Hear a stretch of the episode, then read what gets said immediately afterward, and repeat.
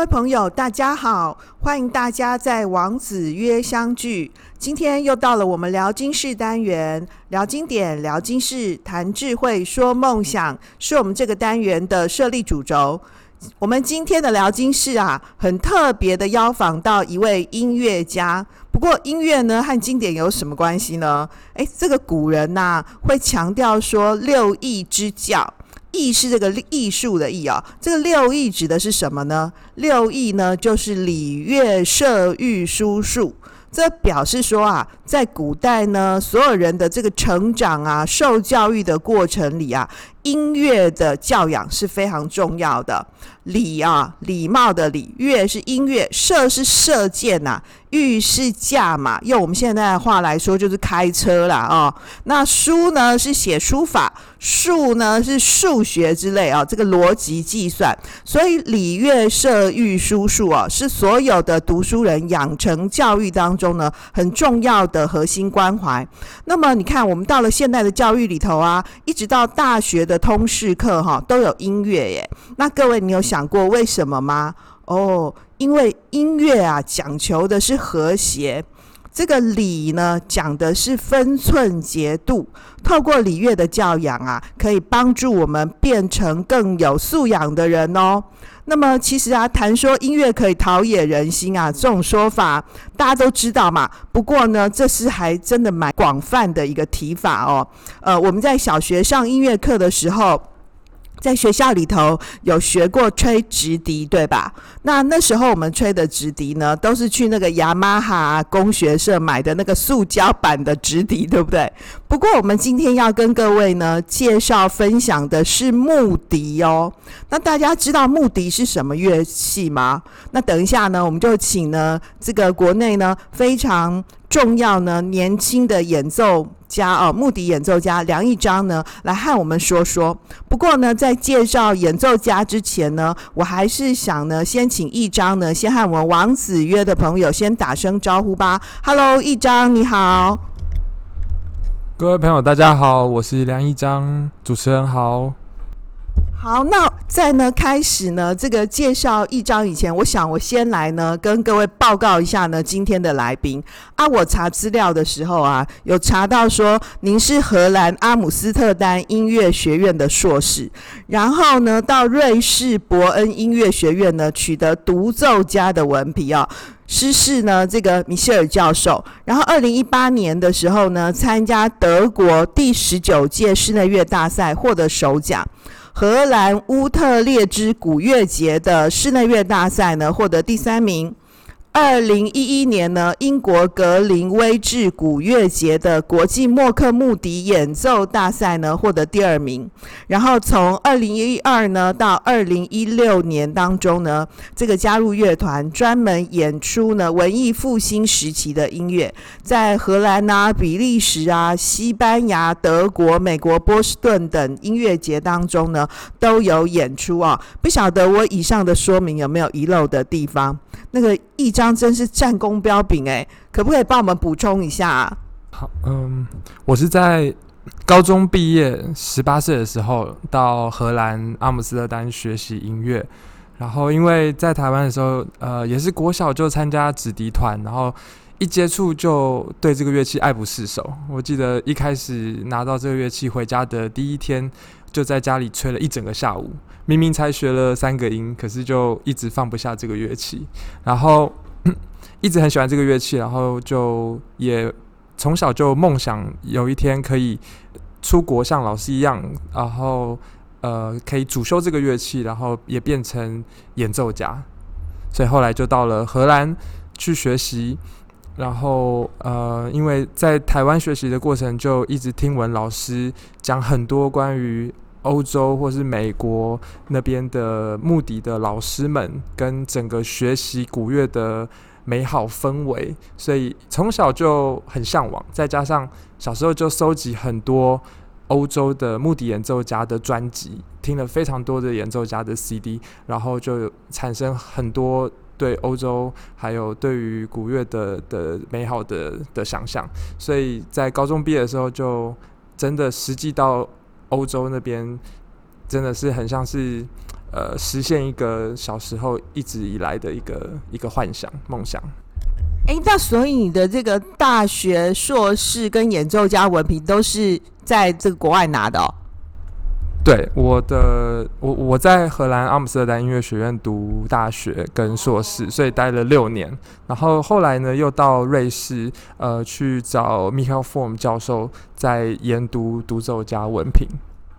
哦，所以刚刚呢，一章跟我们分享他的这个学思历程啊。原来你去会变成木笛演奏家，原因是因为小时候学直笛哦，这样也太神奇了。哎，问题是各位有没有一直听到刚刚演奏家跟我们分享说古乐？这个木笛到底是一个怎么样的乐器啊？啊，我们一般人就有听过直笛、横笛啊、长笛、短笛啊。那个我们聊经室的第四集啊，斜杠青年超展开那一集的来宾呢，Vanesa 其实就是一位呢这个业余的长笛演奏者。可是你吹奏的是木笛，诶，那个木笛顾名思义是说木头做的笛子吗？啊，这种笛子的样子是长成怎么样？大概的特色是怎么样？能不能跟我们介绍一下？其实木笛就是直笛，那直笛的话是指说它是直吹的乐器，所以叫直笛。那木笛比较多指的就是它的本身乐器的材质是木头所做的。对，那木笛其实最早最早在欧洲中世纪的时候就已经有了，就已经有挖掘出土的古乐器，所以它等于是到现在已经有将近八百年多年的历史。然后，一般台湾我们在音乐课堂中都一定会接触、学习到直笛。那这个、这个，其实在世界很多国家也都是都是被拿来当做音乐课堂，然后接触音乐，然后呃，作为普及推广的一个教育性的乐器。所以，原本那个木笛呢，其实在这个基础教育里面的推广，就是我们小学的时候吹的那个直笛嘛，对不对？是不是这个意思？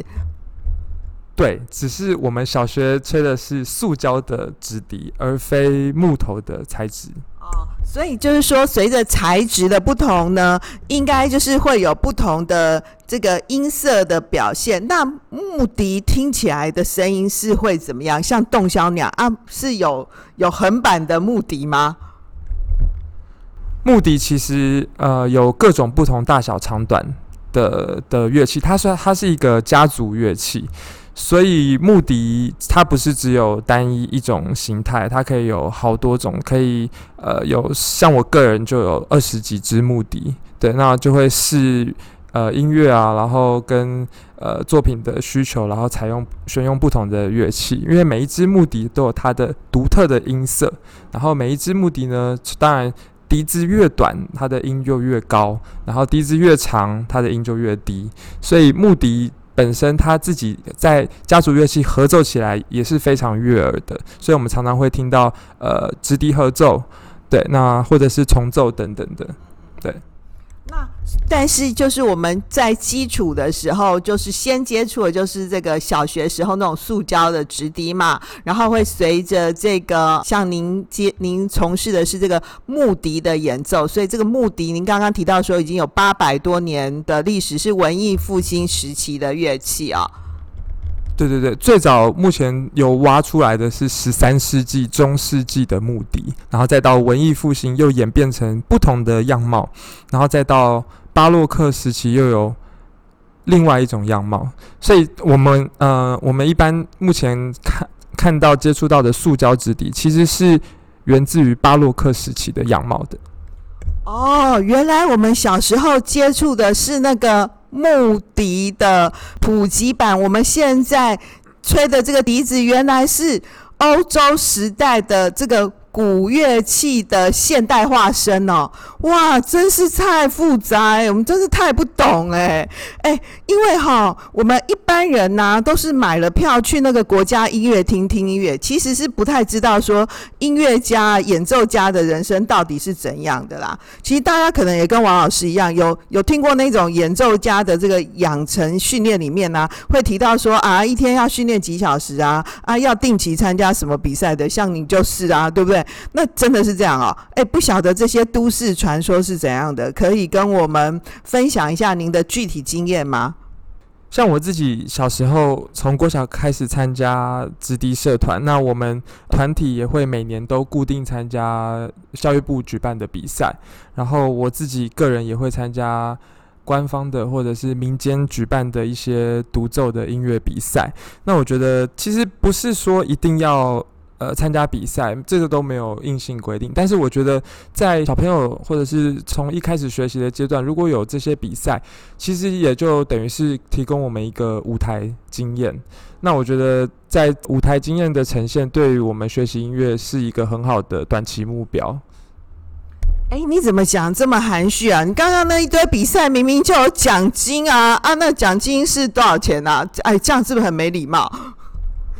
奖金其实不多啦，不多。不多是多少？大概最多也不过就五万而已。哦，对啦，哎、欸，所以好好演奏啊，参加比赛啊，还可以换现金、欸，哎，有一个学习练习的舞台，对不对？有人帮你喝彩嘛，然后顺便又可以有一些现金，也还不错嘛，哦。那么 这是蛮有意思的哦。其实我是想要跟您谈说，哎、欸，那其实像这样子一天的训练。平常不管有没有演出的时候，假设您的那个自我训练的排程，不知道是怎样的？我觉得最基本的话，跑一个暖身大概也要半个小时，然后暖完身之后再练习乐曲，这样子总共加起来可能两个小时是蛮蛮轻轻易就达到的，然后也会觉得时间过得很快。所以基本上每天都是至少要有两个小时以上的就是活动，这样就对了啦，哈。他可能没有 only for 哪个演出是吧？其实学生实习的话，就会是每天要固定练习。那学生实习很容易一天就是至少要三小时的练习。那到现在，呃，已经毕业了，不是学生了，然后开始踏入职场，然后不管是在教学或演出方面，那在踏入职场之后，当然时间就变得更压缩，因为我们有时候还要拿时间去投资自己，去去做一些其他的，我们要为自己规划，为自己的这个自由艺术工作要去。要做很多安排，甚至要写文案啊、写企划啊，然后联络场地啊，或者是主办单位等等。所以，其实，在踏入职场之后，真的能练习的时间反而就变得是很宝贵的。那我们能练习的时间就会关注在于说，我们接下来的演出，那我们就会以演出的曲目为我们近期就是练习的目标，这样子。各位有没有听到？作为像这样子的一个。独立演奏家啊，其实有很多琐碎的时间是必须要应付这些行政的工作的。好，用“应付”这两个字呢，可能各位觉得很刺耳啊。可是事实就是这样啊，就是联络场地呢，啊，那沟通表演的时间呢，就是来来回回。其实会占掉一天当中非常重要大半的时间，所以刚刚呢，这个一章特别跟我们分享说，能够用来自己自我训练啊，单纯的是训练这个曲目啊，会变得是更加的宝贵和自我陶醉哦。所以可以发现，其实。真的台上三分钟，台下十年功。哎，那么哎，你刚刚提到说您是在荷兰读书的嘛？那以后又在欧洲各地巡回演出啊，这个足迹呢，遍及荷兰、比利时、西班牙、德国、美国，我们都是去那边玩的哦。然后呢，现在又在台湾各地演出啊。那么在你过去的这个演出经验当中呢，有没有哪个经验是你觉得最特别、最难忘的呢？我觉得最最特别、最难忘的就是可以出国的时候。那记得刚刚王老师在介绍的时候有提到加入乐团，那是呃在荷兰的一个文艺复兴目的乐团，叫做 The Real Wind Music。那我记得有一次跟着乐团从荷兰出发到英国去演出。那一般都会想说啊，应该是坐飞机，结果没有，我们是坐船，因为我们到英国内陆其实还要再开车，开到伦敦附近的一个呃近郊叫做 Ipswich，所以我们我们必须要有车。然后英国是左驾，跟欧洲大陆的右驾是完全相反，所以我们一行人就是我们乐团总共有十二个人，然后我们就租了两个七人座的轿车，然后就把车开上游轮。我们就是搭一夜的游轮，然后隔天醒来就到了英国。然后到英国之后呢，我们就开着两辆右驾的欧洲车，在英国在的那个高速公路上面奔驰。所以这个演奏家的人生哈，也有那种旅行大冒险，对不对？有没有感觉很像电影那样哈？很可以来拍一个电影哎，哇，真的是蛮有意思的哦。我看那个乐评家指出说哈，这个木笛是一种文艺复兴时期的乐器啊。那这种西方的古乐或者是说早期音乐呢，在近现代又重新崛起，特别是在欧洲，那目前已经盛行了。这个半世纪以上，所以你看这个呃，一张也就参与了像这样子的一个欧洲重新复兴的这个思潮。那么以亚洲来说呢，日韩哦接受这股西方古乐的风潮呢，虽然起步比较晚，但至少也已经培养了一批呢具有一定程度的爱好者。这个乐评家指出啊，说这个台湾呢，在这上面的接受程度呢，远比日韩呢至少晚了四十年以上。哎，我觉得是哦，因为像这个木笛，对我们来说其实真的是蛮陌生的乐器。那像你是外漂到欧美学习的嘛，那呢，这个特别去这个。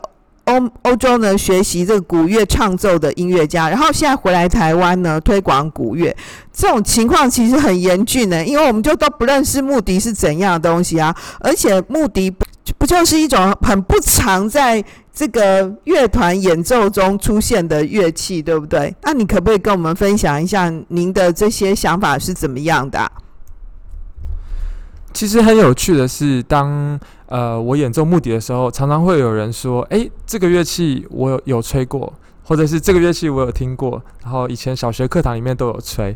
但是它不是就是那个很吵的乐器嘛？然后好像只能吹几个音，然后音又很不准的乐器。所以在我自己的演奏过程中，我反而觉得这是一个呃，我每次演奏的一个很好的一个。”呃，跟大家分享的一个角度，就是其实这个乐器它有它自身的音乐。那就像我们刚刚在节目中先前呃追溯它的历史，其实可以从中世纪、文艺复兴、巴洛克这样子，循着历史时间的脉络，然后把这些原本在当时写给木笛的的的音乐呈现给大家，让大家某种程度来讲，就是重新再更重新认识这个乐器，所以。呃，每次音乐会完，然后如果有观众跑跑过来跟我说：“哎，你刚刚演奏的曲目好特别，你刚刚演奏的曲目我从来都没有听过直笛演奏。”那我就觉得很非常有成就感。对，我，我就也成功的再把这个木笛这个乐器介绍给大家。哦，哎，其实说穿了，是我们这一些呢音乐小白哦，我们自己以为我们会啦，因为我们小学都有学过直笛嘛。啊，其实呢，我们学的那个直笛，塑胶直笛的样貌呢，吹出来的音色跟感受是跟木笛是不一样的。但是我们大家都以为我们会，对不对？所以呢，因此也就建立了很好的这个亲切感哦。哎，那我知道您的伴侣呢，也是古乐演奏家，是大恋情，对不对？哎，日本人呢？因为我们今天呢，非常有趣的是那个呃，这个一章的这个伴侣啊，这个他的太座呢，那个真弟子呢，也在我们录音间的现场。哎，哎，那那个你最近才成家啊？那个真弟子日本人，你是二十年没换电话号码哦？我最近有去中华电信问一下，原来是十七年。哦，原来不到二十年了，原来是这样。哎、欸，那个真弟子跟我们听众打声招呼吧。您是那个大键琴演奏家，哎、欸，大键琴是什么啊？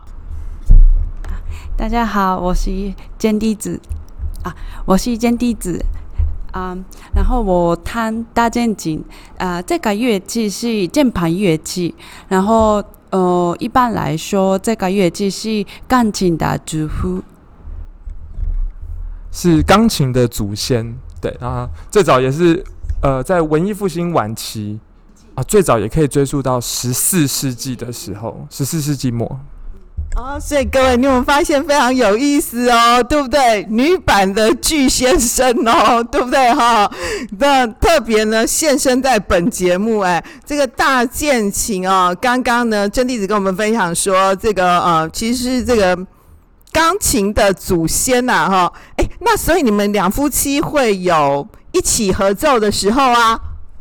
对，我们其实就是在荷兰阿姆斯特丹音乐学院的学校里面碰到，然后我们就一起成立我们的室内乐团，叫做 iSpace。哦，原来是这样啦，哈！因音乐结缘的神仙眷眷属啦，哈！哇，实在是太有意思嘞，哇！这个王老师呢，功课做得太慢哦，不然的话呢，应该再找一集呢来访我们的这个真弟子啊，大键琴。其实我们真的还是不太了解哈，这个钢琴的祖先到底是什么意思？我们很想要认识他的祖先。好喽，那在我们每一集的这个节目的最后呢，都会请我们每一集的来宾呢。分享呢，他最喜欢的经典。那我们可不可以请一章跟我们分享你最喜欢的经典是哪一本呢？我最喜欢的经典是由卡尔·菲利普·艾曼纽·巴赫所写的《论键盘演奏艺术》。这是一本一七五三年在柏林出版的论文。那这本论文呢，其实对于弹奏键盘的人来说，是一本呃不可或缺的圣经，因为他在这本论文里面，呃明确的讲到要如何弹奏键盘乐器。除了这个呃演奏技法的部分呢，他还有另外一部分很重要，就是在讲关于音乐，还有这个。音乐风格品味的养成。那对于我自己自身而言，虽然我的乐器目的不是键盘乐器，但是我从他的论音乐的这个章节中呢，我看到一句话非常的感动，然后我觉得也是影响我看待音乐的一个很很重要的一个金句。那这句话就是在要感动听众之前，你必须先感动自己。所以这句话呢，也变成说我在演奏音乐上面的一个很重要的座右铭。我会呃，信自己，我有没有把这个音乐的真谛先充分的了解？我有没有呃吸收，然后感动自己，然后才可以把音乐跟作曲家要表达的意境等等情感传递给听众朋友。对，音乐呢，艺术啊，讲求的就是感受。体验，哎，用年轻人的话来说呢，就是要有 feel 啦。你跟我说啊，我为什么觉得这曲子好听？我不知道啊，我不知道，那就对了。那谁要负责知道呢？就让真弟子呢跟一章你们两个去做功课喽。好喽，我们今天节目就先到这边，谢谢一章跟真弟子来，下次要欠我们一次来跟我们谈谈大键琴喽，谢谢哦。谢谢王老师，谢谢听众朋友，谢谢王老师。下次见。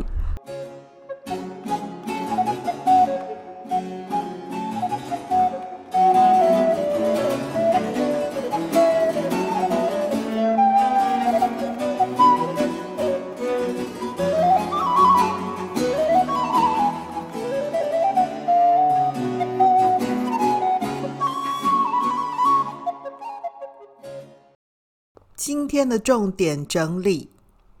各位朋友，您有没有发现刚刚的转场音乐变得不一样了呢？是啊，这是今天的木笛演奏家提供我们王子约频道呢专属授权的他的演奏音乐哦。透过呢刚刚的访谈呢、啊，虽然我们仍然呢对于这个木笛的演奏啊，作为一种呢中世纪的古乐呢。还是不太清楚的。不过梁一章呢，在台湾呢的穆迪的圈子里头呢，的确是第一人哦。我们来回顾呢，他刚刚谈的说，第一个呢，呃，穆迪呢是欧洲中世纪的一个早期音乐。从出土的文献观察呢，最早可以追溯到十三世纪，是一种家族乐器。因为呢，木笛的这个形制长短呢、各有不同，所以音色的表现也不同。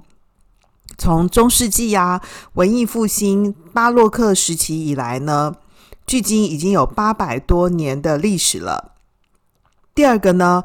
直笛呢，是我们的现在的基础教育当中呢，普及推广的乐器之一。那么梁一章呢，初始也是从他小学的时候呢，学直笛啊，慢慢呢走上呢这个古乐木笛的演奏之路。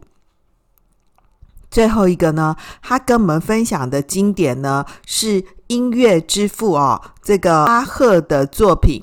这部作品呢，呃，叫做《键盘演奏的艺术》啊。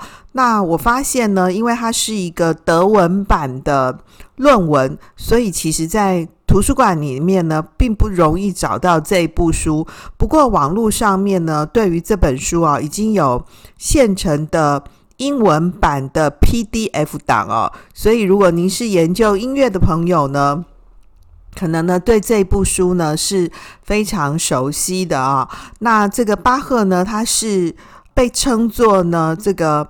柏林巴赫或者是汉堡巴赫，他受到他父亲的一个影响很大哦。那呢，同时呢，这个巴赫以前我们翻过翻作巴哈哦。那呢，他也对海顿呢、莫扎特跟贝多芬的这个音乐呢有深刻而且公认的直接影响哦。所以呢，我想呢，推荐像这样的一部经典呢，也许对我们一般人来说呢。是不大容易呢接触到的，或者是我们也没有能力能够阅读的。不过，如果您的周围呢有爱好音乐的朋友呢，我想它的确是一部呢音乐圈子的圣经哦。